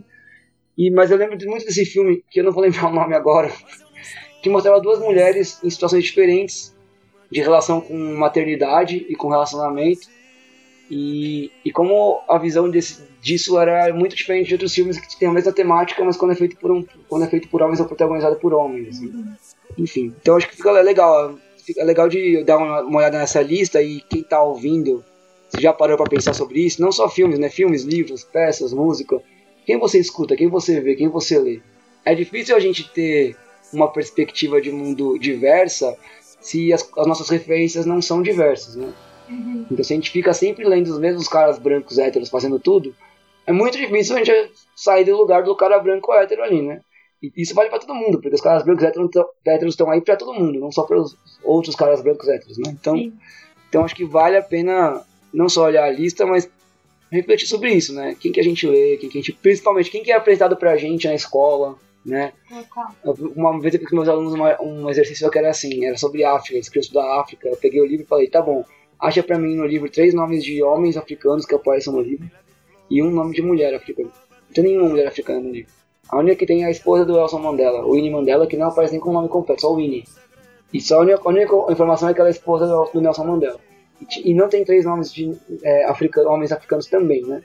Então, diz bastante. Como é que você conhece se ninguém te apresenta nunca nada, né? Exatamente, é um esforço, né? De ir atrás disso, assim. E esforço ainda é um esforço. Precisa, é, um esforço e que a gente precisa ficar atento, né? Em fazer isso. Eu mesma é, faço muito pouco. Vou atrás aí da sua lista. É, eu também ainda faço pouco, se, eu- se você quiser saber. Eu tô falando que foi uma coisa que mexeu comigo, a coisa dos livros. Depois eu ganhei um livro que era de uma mulher e o livro era muito, muito. Me mexeu muito comigo esse livro. E aí eu falei, meu, eu quero ler mais livros feitos por mulheres. assim. Não foi nem por discurso de alguém, foi por uma experiência pessoal mesmo, assim. E aí eu comecei a ler mais. Né? É, mas é uma coisa que tenho me atentado mais, assim, nos últimos anos. Mas e aí a gente se atenta a partir da convivência mesmo com outras pessoas que fazem isso. É muito louco, porque isso não vai ser apresentado pra gente na escola. Espero que um dia seja. E de uma maneira qualitativa, né? Não só jogado lá. Sim, não só Nomes, pra ter, né? É. Você tem mais alguma notícia, algum assunto que você queria trazer? Posso trazer só a manchete pra gente não se alongar muito. Prometo que eu não vou comentar. Aberta a última caixa da vala clandestina de Perus, que lá em Perus tem a vala clandestina dos da ditadura, né? Dos como? Desaparecidos. Dos desaparecidos da, da ditadura. Foram 1.049 caixas ao total e a vala foi descoberta em 1990. E aí foi aberta essa semana a última. E aí tem toda uma polêmica. Ah, eu falei que eu não ia comentar. Mas pode comentar. Tá, tudo bem. É, e a outra, eu ia falar que tem uma polêmica com o Bolsonaro, que ele, no começo do ano, ele já quis romper o acordo, mas eu também não vou conseguir trazer dados é, concretos sobre isso. Ah, e o ministro da Educação foi convocado essa semana lá, né, a, a Câmara, a Câmara, né? É, e aí ele reafirma que há plantações de maconha nas universidades. A oposição acusa o ministro de sensacionalismo e de falta de projeto. Weintraub disse que está promovendo uma revolução no ensino. Eu vi uma notícia esses dias, não separei ela, mas eu vi alguma coisa de que há indícios de que ele não volta ano que vem. Que ele vai cair. Mas eu não, sei quanto é real. Enquanto ele não cai, eu não, eu não peguei essa daí do, do da maconha e tal, nada, mas eu peguei duas que tem a ver, que eu sei que, que tem a ver com isso. Uma que é, cara, ele tá promovendo na TV Escola uns programas com o Olavo de Carvalho.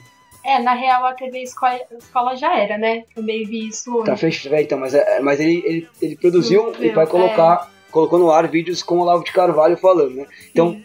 As mesmas pessoas que falam sobre ideologia, nessa par- escola sem partido, Sim. são as pessoas que pegam um aparelho público e passam a usar ele para transmitir ideologia. É. Descaradamente, sem nenhuma vergonha, nenhum pudor. E a outra coisa que é um dado: instituições federais têm performance duas vezes melhor que as particulares na avaliação do MEC, em avaliação do MEC.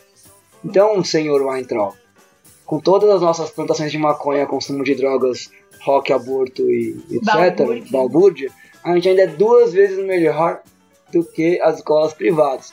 Que é meio óbvio, né? Porque são as universidades públicas são os lugares é, onde você promove o ensino, aquela coisa do tripé, né? Ensino, extensão e pesquisa. Sim. Então, ah, nos outros não tem isso. É. É óbvio que você vai- ter maior, mai- uma melhor formação ali. Os melhores professores vão estar ali. Uhum. Enfim, é, é, é chovendo molhado, porque a gente sabe que o discurso dele é, um, é muito esperto, na verdade. Porque assim, não tem vaga para todo mundo na universidade pública. Pobre não entra na universidade pública. Nos últimos anos do governo Lula, odiemos Lula ou amemos Lula, ele, ou alguma coisa no meio do caminho, né? Pra não ficar só no 880, mas nestes anos, houve uma, amplia- uma ampliação do acesso à universidade pública para as camadas mais pobres da população. Mesmo assim, é óbvio que ainda o vestibular ainda é um absurdo, ainda são muito poucas pessoas que entram Sim. então, você tem poucas pessoas na universidade. Qual é o sentimento que isso gera em quem não consegue entrar na universidade e nunca tem nem como uma perspectiva de vida acessar a universidade pública? Raiva. Então as pessoas têm raiva da universidade pública porque é um lugar que não pertence a elas, elas não pertencem a ele. E o que ele está tá fazendo é fomentar esta raiva. Para usar essa raiva, usar esse sentimento de raiva para justificar um plano ideológico de governo de privatizar a escola pública. Né? É muito esperto bem- é muito planejado, não é sem querer, não é um ataque gratuito à universidade pública. Ele tá usando, jogando pra torcida, como a gente fala no futebol, né? É o que você. A gente já trouxe, assim, né? Às vezes eu ouço isso, essas coisas, e aí eu falo, mano, os caras são muito burros. Só que aí, será, né, que é, que é todo mundo muito burro que tá lá no poder mesmo? Ou será que é exatamente um projeto mesmo para alcançar o que eles querem alcançar, inclusive com o apoio da opinião pública? Sim. É, é, eu, eu acho que é um projeto, sim, não tem nada. é, tem, tem um fato de que são pessoas bizarras, com pensamentos meio absurdos ali, mas nada de aquilo ali é completamente gratuito, sabe? Tem muito planejamento, muito plano por Então, não é, não é, não é sem, sem que você coloca um cara negro é, na, como ministro da Fundação Palmares para falar contra o movimento negro. Isso é planejado. O triste é que alguma pessoa negra se predispõe a fazer isso, né? É isso que eu acho que o Ale alertava no programa retrasado sobre a coisa da representatividade. Ah, tem é um cara negro Exatamente. num lugar de poder. O que ele tá, o que ele tá falando? O que, que ele tá é? fazendo, né? Uhum. Enfim, tem, tem que ter os recortes aí. Ju, a gente tem uma hora, mais de uma hora de programa, qua- quase uma hora e dez, eu acho. E aí, vamos pra música? Vamos sim. O que, que você escolheu então? Eu trouxe uma música chamada Acalanto, da Lued Luna. A Lued Luna ela tem esse nome é, porque foi uma rainha africana. O pai dela é historiador, eu acho. Espero não estar falando besteira. É da Bahia, ela é baiana, né? E aí os pais dela sempre foram do, do movimento negro, pelo menos é, em relação ao lugar que eu li e tal. E aí eu achei muito, lugar, muito legal algumas coisas que ela trouxe, mas enfim, essa música é uma música que é, tipo, foi uma escolha pessoal, além da, de qualquer militância mesmo. Uma música que eu tenho ouvido muito e tem representado muito os meus últimos últimas semanas aí. Eu queria. Eu fiquei entre essa e entre Mandume, do Emicida. É, mas aí eu já vi que você tem trazido bastante Emicida é, no programa. Mas Mandume é uma música de luta pra mim, assim, quando eu ia me preparar pra ir pros atos, eu ia ouvindo Mandume. Mas foi uma opção também de trazer uma mulher. Legal, Lued Luna, o nome da música é Acalanto. Então a gente vai ouvir a Lua de Luna e já voltamos. Antes de eu colocar a música, uma, uma, um detalhe que eu mudei de lugar no programa. Não falei no começo, vou falar agora. Você está ouvindo, durante todo este bloco, o Belchior, o disco, o disco Alucinação do Belchior de 76, que, segundo o Spotify, é o artista que eu mais escuto. Uau! então eu achei que vai. E eu gosto muito mesmo de Belchior, então hoje o programa foi com Belchior ao fundo. Eu resolvi trazer essa informação mais para perto da hora da música mesmo. Então você ouviu o Belchior agora. Quer dizer, agora não, ouviu o Belchior esse tempo todo e agora você vai ouvir a Lua de Luna com Acalanto, certo? Já voltamos com a notícia da semana.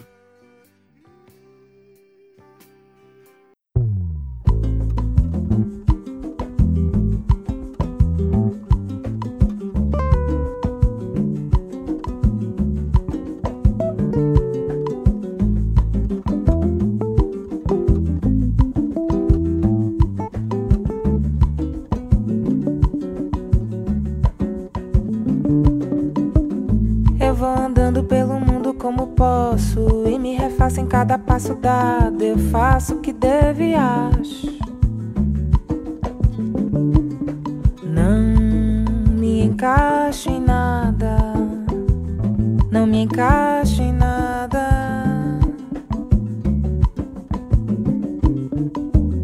Presta atenção nas dores e choro canções da boca da noite. Ao mais tardar das horas, pensamento meu viaja.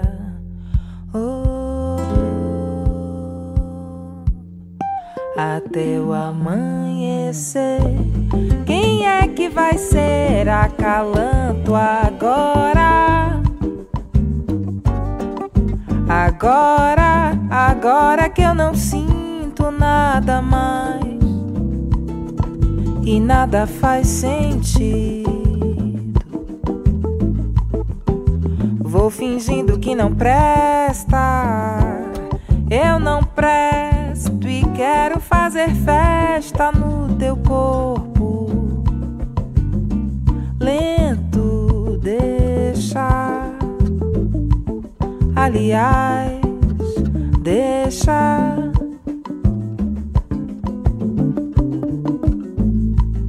Tá tudo errado mesmo. Deixa.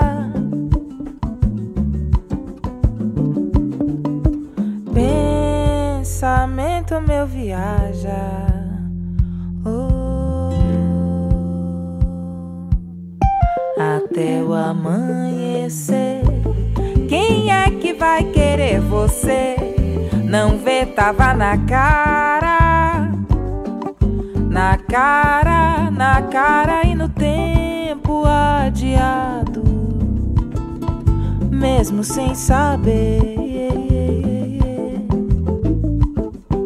Vou fingindo que não presta, eu não presto e quero fazer festa no teu corpo.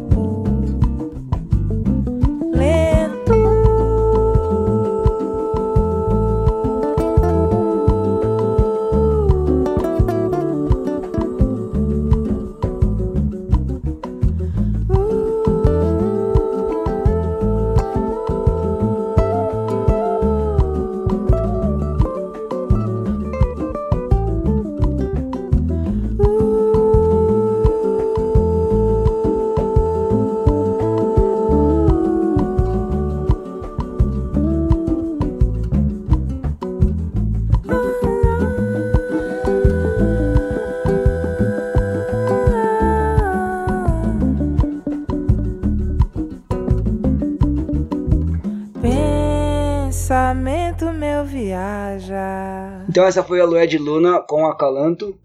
Você quer falar mais um pouco sobre a música? Tá tranquila? Não, acho que eu já falei bastante. É, tá bom.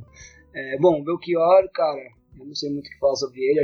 Esse disco dele é o que eu mais escuto mesmo. Ah, a não sei se tem muita coisa pra falar do Belchior, do que ele é muito conhecido já, né? Sim. Não sei se tem muito mais pra adicionar sobre o que ele tá dizendo, mas eu, eu acho que ele, ele traz nas letras dele um sentimento muito louco, que é de dureza e ao mesmo tempo de esperança. Não sei explicar. Ele fala muito sobre a dureza de ser um imigrante nordestino em São Paulo, em São Paulo não, no Sudeste, uhum. e mas ao mesmo tempo ele fala de de romance, de poesia. Ele fala que os, que os sei lá, os ídolos dele estão em casa contando viu metal, mas ao mesmo tempo ele fala que ano passado ele morreu, mas esse ano ele não morre mais. Então é acho que é isso, ele tá sempre nesse lugar do eu, eu morri, mas não morro mais, mas continua morrendo, mas não morre mais. Aí fica, né? Então acho que tem, diz muito sobre a nossa vida cotidiana. Acho que é por isso que, que pega tanto nas pessoas, porque ele é um. É muito uma música pra você ouvir indo pro trabalho. Ou voltando pro trabalho, sabe? Que tá aquela coisa da dureza da vida cotidiana. Sei lá, não sei se. Não sei, essa é a minha interpretação de Belchior. É, eu conheço muito pouco de Belchior, na verdade. Fui descobrir mais sobre ele esse ano com o Emicida. É, e aí eu fui descobrir que outras músicas, né, por exemplo, como Nossos Pais, é dele. Mas eu acho que é isso mesmo. É, essa impressão é a mesma que a minha, pelo menos do que eu conheço dele. É, essa do ano passado eu morri, mas esse ano não, não morro, é tipo mantra. Bom, no final do programa, na crônica da semana, esse ano é uma. Esse ano. Esse episódio é vai ser uma crônica que não foi eu que escrevi. Na verdade, é uma. meio que uma lenda urbana de algo que aconteceu na Espanha. Que eu acho que tem muito a ver. Eu encontrei essa lenda urbana sem nome, então eu me dei a liberdade de dar um nome pra ela. O nome da, da crônica da semana é Saúde. Mas não fala sobre saúde certo? É, fiquem curiosos para ouvir no final. E enquanto, enquanto vou eh, vou estar lendo a crônica, eu vou estar lendo, ó. Enquanto eu leio a crônica, você vai escutar no fundo Alas Barricadas, uma versão de Alas Barricadas, que é uma música da Guerra Civil Espanhola. É uma versão meio ópera dela, muito bonita, que eu achei que combinava bem com a, com a conta, com a conta, com o conto, a lenda urbana. E, quer dizer, não é um conto, é uma crônica, não, não vamos errar os gêneros né, literários, então, com a crônica. E dá um clima legal pra ela, então, Alas Barricadas no fundo. Agora, depois da vinheta, a gente vai voltar com a notícia da semana e uma novidade. Notícia e clima da semana e destaques finais. Então, Ju, qual foi a notícia da semana? Notícia da semana foi a questão da representatividade negra, é, que a gente trouxe pela notícia né, da Miss Universo, pela, pela notícia da, lá da boneca, né? E do, e do Jé Oliveira ganhando o prêmio da PCA. Muito bom. Acho que foram notícias que se complementaram, né? Na verdade, foi o, o assunto da semana. Isso. Mas acho que essas duas notícias se complementaram. E a novidade que eu disse que teria é que a partir de, deste episódio, além da notícia da semana, a gente vai eleger também o clima da semana. E o clima da semana ele vai ser inspirado no é, ranking de risco de incêndio da Austrália, que eu já falei aqui no episódio com a minha irmã, que acho que foi o segundo ou terceiro, terceiro eu acho. É, é, eu- quando, eu fui, quando eu visitei minha irmã na Austrália, descobri que tem um, um índice de risco de incêndio lá. E ele começa no moderado, não tem baixo. Né? Então ele vai do moderado até o catastrófico. Então nós adaptamos para a notícia da semana e temos então um, dois, três, quatro, são, são seis níveis. Começamos no moderado, depois vamos para o tenso, muito tenso, severo, extremo e catastrófico. Conversando aqui, Juliana e eu, entendemos que o clima dessa semana foi tenso. Vai ser difícil ter um clima moderado nos próximos meses, talvez anos, né? Mas Sim. então, acho que por enquanto, clima, esta semana o clima foi tenso. né? Então, antes de irmos para a crônica da semana, Ju, tem alguma manchete mais que você não falou que você quer destacar? Não, manchete não. Algum assunto? Alguma Não, coisa? só queria agradecer pelo convite. Falar que eu curti muito ter sido o 13 terceiro é, programa depois de uma sexta-feira 13 e eu gosto desse número também. O único aspecto negativo é que o entrevistador está com uma camiseta do Corinthians e tem a decoração aqui do lugar do Corinthians e isso não foi legal. Como São Paulina, não gostei. Mas é isso, muito obrigada. Valeu. Valeu você por ter vindo, se deslocado até a minha humilde residência no domingo. Perdido um pouco do tempo da sua vida para conversar comigo. É, muito obrigado por não ter vindo com a camisa do São Paulo, tá? E eu vou destacar algumas manchetes ainda antes de crônica da semana. Só manchetes mesmo, sem com breve comentário. Se você quiser falar alguma coisa, fique sempre à vontade. Tá quieto. Sobre terrorismo de Estado, duas, duas notícias me chamaram a atenção essa semana. Uma da IBC, que é, uma manchete é Napalm no Vale do Ribeira. Então, é uma notícia, uma pesquisa sobre a polícia e o exército terem usado napalm contra guerrilheiros na época da ditadura. Leiam que é interessante. E a outra é: Polícia Civil de Minas suspeita que ex-PM tenha matado 21 amigos por inveja. Então, o cara foi expulso da polícia depois de uma acusação de assassinato e foram descobrir que ele matou 21 Só isso. 21 pessoas. Na verdade, por inveja, além da notícia, acho que não é bem inveja o, te- o termo. Ele fazia isso como um golpe para poder se apropriar de bens da pessoa. Ele primeiro fazia a pessoa transferir o bem para o nome dele, depois matava. Mas enfim, tava aí um psicopata trabalhando na polícia, já que falava de psicopatia dois programas atrás, né? No tema da privatização, o Tribunal de Contas dá aval para privatizar quatro presídios em São Paulo. Não é uma novidade, presídio privatizado no Brasil, tem até um documentário muito bom chamado Quanto Mais, mais Presos, Maior o Lucro. Uhum. Quanto mais presos, maior o lucro. Quem quiser ver, vou deixar o link na descrição também. Leiam essa notícia pra gente ver pra onde caminhamos com essa com a tal da guerra às drogas, né? O que, que ela vai gerar no final. No tema da questão indígena, saiu esta notícia. Indígena morto no Maranhão, o quarto de etnia Guajajara a ser assassinado na região em, um mês e meio. Um mês e meio mataram quatro Guajajaras no Maranhão. E eu vi um tweet, um tweet de alguém que fa- falava assim: Imagine como seria a reação do- das pessoas se tivessem matado quatro juízes em um mês e meio. Pois é. Sobre futebol, que não falamos, duas notícias que me chamaram a atenção, uma horrível e uma legal. A horrível é: Flamengo vai recorrer de decisão favorável a famílias da tragédia no Ninho e diz que fez proposta excepcional. O Flamengo foi culpado, foi responsabilizado para pagar uma indenização e ele tinha feito uma proposta de pagar 10 mil. Ele falou que 10 mil muda vidas, 10 mil para cada família. Mas parece que eu não sei qual, eu não lembro agora qual foi o valor que foi que, as famílias ganharam na decisão e o Flamengo quer recorrer, dizendo que o que eles ofereceram estava de bom tamanho. Muito triste que um clube que está com destaque, com o dinheiro que está agora, Exatamente. Não tem É. nem o que falar sobre isso, né? ao mesmo tempo é muito condizente com a diretoria que está no Flamengo hoje, que é uma diretoria abertamente de direita que apoia Mourão e o Witzel e, e proibiu, por exemplo, que torcedores fizessem uma homenagem ao. Eu falei isso no último programa, no penúltimo. Acho que foi no penúltimo. Uma homenagem ao Stuart Angel, que é o filho da, da Zuzu Angel, que foi assassinado Uhum. na ditadura, né? A notícia boa é: Bahia apoia e torcida lança a camisa LGBT para o tricolor. O Bahia tá fazendo muitas ações muito legais esse ano, tá indo na contramão do futebol brasileiro e lançou uma camisa que é a, a, a bandeira do arco-íris, todas as cores, né? Muito bonita, inclusive. Não sei o preço, deve ser caro, mas vale a iniciativa. Ah, eu acho que tá mais do que na hora mesmo desses clichês de, de torcida aí começarem a cair e apoiar, os clubes apoiarem mesmo. Tipo, as pessoas entenderem que viado não é um xingamento gay, enfim. É isso. É, tem um, um movimento pequeno aí, ainda pequeno, de torcidas antifascistas, né, surgindo, que sempre pauta essa questão. De, vai- de vários times, tem já a torcida Palmeiras, antifascista São Paulo, antifascista tem um Uhum. monte, né? Tá Que- na hora. que aumente. Sobre a cidade, sobre viver na cidade, uma manchete bizarra, a capa na verdade da Veja, todo mundo deve estar falando disso, já, já deve ter ouvido falar disso, trouxe para nós os Faria Limers. Você viu isso, Ju? Você não, viu vi. isso? Nossa, você não viu isso. Era uma capa falando sobre as pessoas que trabalham na Faria Lima. Ah, E como eles enriquecem trabalhando lá, eles chamam eles de Faria Limers. hum, E aí, primeiro que a, a reportagem é completamente cagada porque ela ignora as pessoas que mais trabalham na Faria Lima, que são as pessoas que limpam, as pessoas que varrem, as pessoas que fazem o cafezinho para o advogado. Pe- Essas pessoas são ignoradas na matéria. né? Então eles falam de quem trabalha na Faria Lima, mas só falam dos trabalhos que são visíveis. Os trabalhos invisíveis continuam invisíveis. na matéria. uhum. Então uma péssima reportagem nesse sentido. Gerou memes, porque a galera começou a tirar, é, mostrar fotos. Tem um desenho das Faria Limers andando de patinete, sabe, com camisa social. uhum. E aí fizeram os. Tinha os, os Santa Ceciliers, que era uma galera meio hipster. E o melhor foi os, os Piritubers, que era uma galera na fila do, do busão no terminal Piritubas. Nossa. Enfim, virou piada, mas diz muito sobre uma, uma cidade desigual né, espacialmente. Sim. Um- uma cidade não, né? Um espaço urbano, porque não é só São Paulo, né? Mas enfim. A outra notícia sobre cidade, do blog da Raquel Ronick, que também é uma arquiteta urbanista. Governo do Estado de São Paulo privatiza endereçamento ao Google.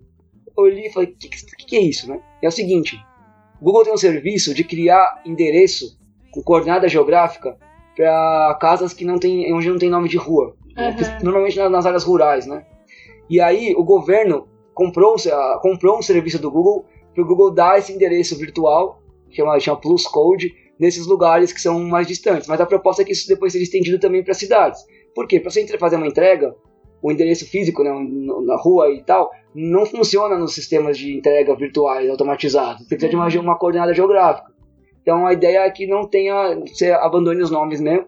E ela faz todo um questionamento sobre como isso é também uma forma de apagar a vivência das pessoas na cidade, porque tem muitas comunidades que os próprios moradores inventam nome para as ruas, porque não é um lugar urbanizado, né, não tem asfalto, nomes e número nas casas, que são nomes que importam para eles. E você tirar isso deles, eles não terem mais endereço, terem só uma coordenada do Google, é, é uma forma de você também criar ainda mais uma divisão socioespacial de quem, quem tem endereço e quem não tem, né? Que já existe, mas enfim. E, Gente, isso pra mim é completamente Bacurau. É, é meio Black Mirror também, né? Mas é. E é a. É legal a matéria porque ela mostra dá vários. É, mostra vários fatos de como isso é, na verdade, jogar dinheiro público fora, porque o serviço que o Google produz ele é muito, é muito simples. A, a equipe técnica da prefeitura poderia fazer um. Exatamente o que o Google vai fazer.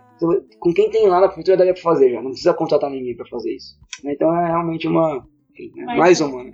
Ainda nessa coisa da tecnologia, saiu um, uma entrevista com o CEO da Huawei, que é aquela empresa chinesa que está entrando no mercado sim, sim. que ele fala uma coisa muito engraçada. Ele fala que os brasileiros tinham que se preocupar com o samba e esquecer o resto, porque o resto vai ser tudo automatizado, menos o samba.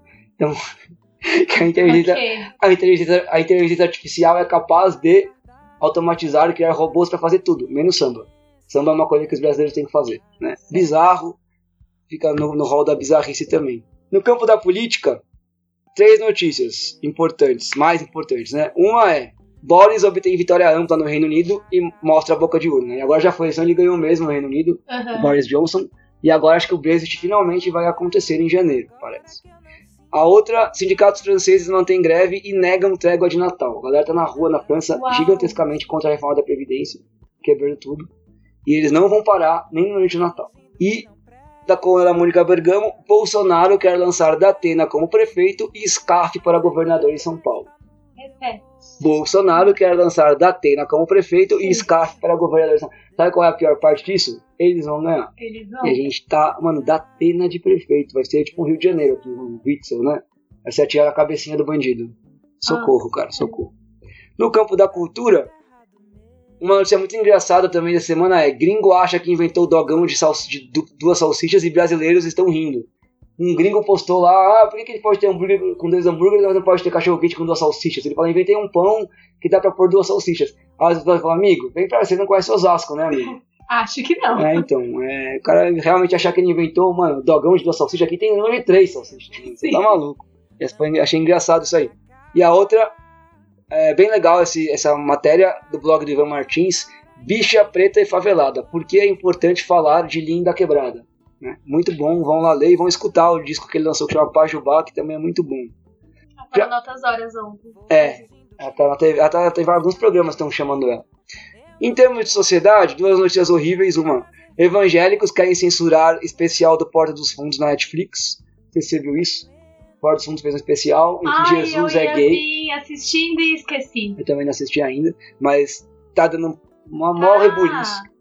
E a outra notícia que tem a ver com isso, de alguma maneira, da Folha é: neopentecostais armados atormentam minorias religiosas brasileiras. Então, para você que sempre brincou que a gente ia virar o conto da Aya, não tá tão longe. Nossa. É, é, é aterrorizante essa notícia também, vai dar uma lida lá, é bem bizarro.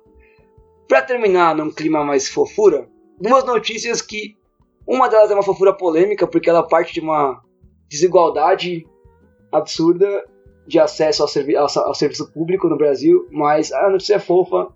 Ela foi construída para ser fofa, para a gente esquecer da desigualdade, uhum. mas eu ainda achei assim, assim achei ela fofa. Que é a seguinte: menino consegue cirurgia para a mãe retirar tumores nos ouvidos após escrever cartinha ao Papai Noel.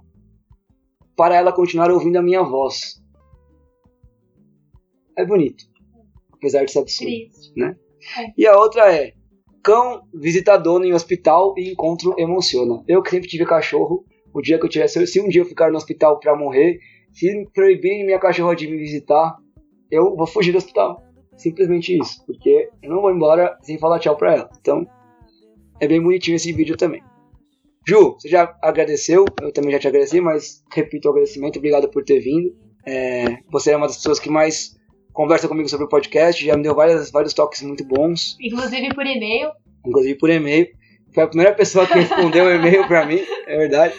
E E você foi a primeira pessoa a participar de um programa que teve o clima da semana. Então estreamos o clima da semana com a Juliana Aragão Silva.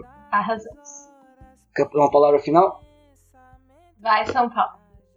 Não, uma palavra boa para terminar o programa, né, Ju? Essa é boa. Então, depois dessa despedida triste, a gente fica com a crônica da semana. Saúde que se passa no País Basco. E encerramos o programa por aqui. Desejo uma última semana a todos, mas se der errado, até semana que vem. Crônica, Crônica da, semana. da semana. Saúde. Conta a lenda urbana que em um povo do País Basco houve uma bomba que caiu na terra, mas nunca estourou. A bomba ficou embutida no meio da praça central da pequena aldeia. Os moradores, surpresos e assustados, não se incentivaram a movê-la e muito menos desarmá-la.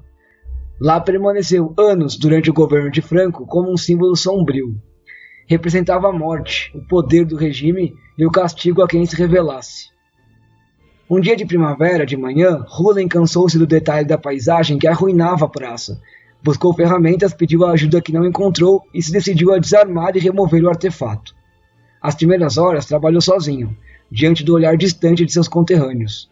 Lá para o meio-dia já contava com a ajuda de seus amigos, pois se de alguma coisa é preciso morrer, que seja ao lado dos amigos. Lá para o meio da tarde, todo o povo estava na praça, expectante e colaborando como pudesse. Antes do anoitecer, já tinham desarmado a bomba, subido a, a uma carreta e decidido que iam levar a um povo vizinho, onde se encontrava a sede municipal da região. Mas o interessante da história foi o que encontraram dentro da ogiva, ou seja, a ponta ou cabeça da bomba, a parte que viaja do lado de baixo quando uma bomba é lançada e possui o detonador. Ali, ao lado de cabos e peças de metal, encontraram um papel manuscrito que continha apenas algumas palavras. Pensaram que talvez indicasse o lugar onde foi feita, seus componentes ou algumas instruções de uso, mas de qualquer forma despertou a curiosidade do povo. Claramente não era em basco, em espanhol ou em inglês. Era aparentemente alemão. Na vila havia uma só pessoa que podia decifrar a escrita: Mirenchu, que de pequena, pelo trabalho do seu pai, tinha estado alguns anos em Hamburgo. Mirenchu naturalmente estava na praça. Foi pedida e tomou o papel. Levou alguns segundos, que não foram mais que meio minuto. Ordenou em sua mente as palavras, a gramática, e para cortar com suspense disse olhando para todos os seus vizinhos, que ao mesmo tempo a olhavam em silêncio. Saúde, de um trabalhador alemão que não mata trabalhadores. Ninguém se moveu da praça nas próximas horas. Discutiram, fizeram conjecturas e interpretaram de mil maneiras o manuscrito. Finalmente, antes da meia-noite, por unanimidade, o povo decidiu que a bomba não iria embora mesmo e voltaria para o seu lugar. A partir desse momento, a bomba na praça começou a simbolizar a resistência, o fim do medo e o poder de um povo com consciência de classe. Tudo isso como presente de um trabalhador alemão que, no meio da ditadura nazista, arriscou a própria pele e deixou claro que nem o medo e nem o regime iam poder fazer ele matar trabalhadores.